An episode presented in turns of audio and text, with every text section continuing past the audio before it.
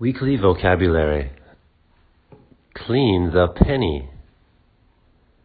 Vinegar. Salt. Bowl. Penny. Pour. Stir. Wait. Watch. Remove. Acid. Conversation practice. What do we need for this experiment? We need vinegar, salt, a bowl, and a coin.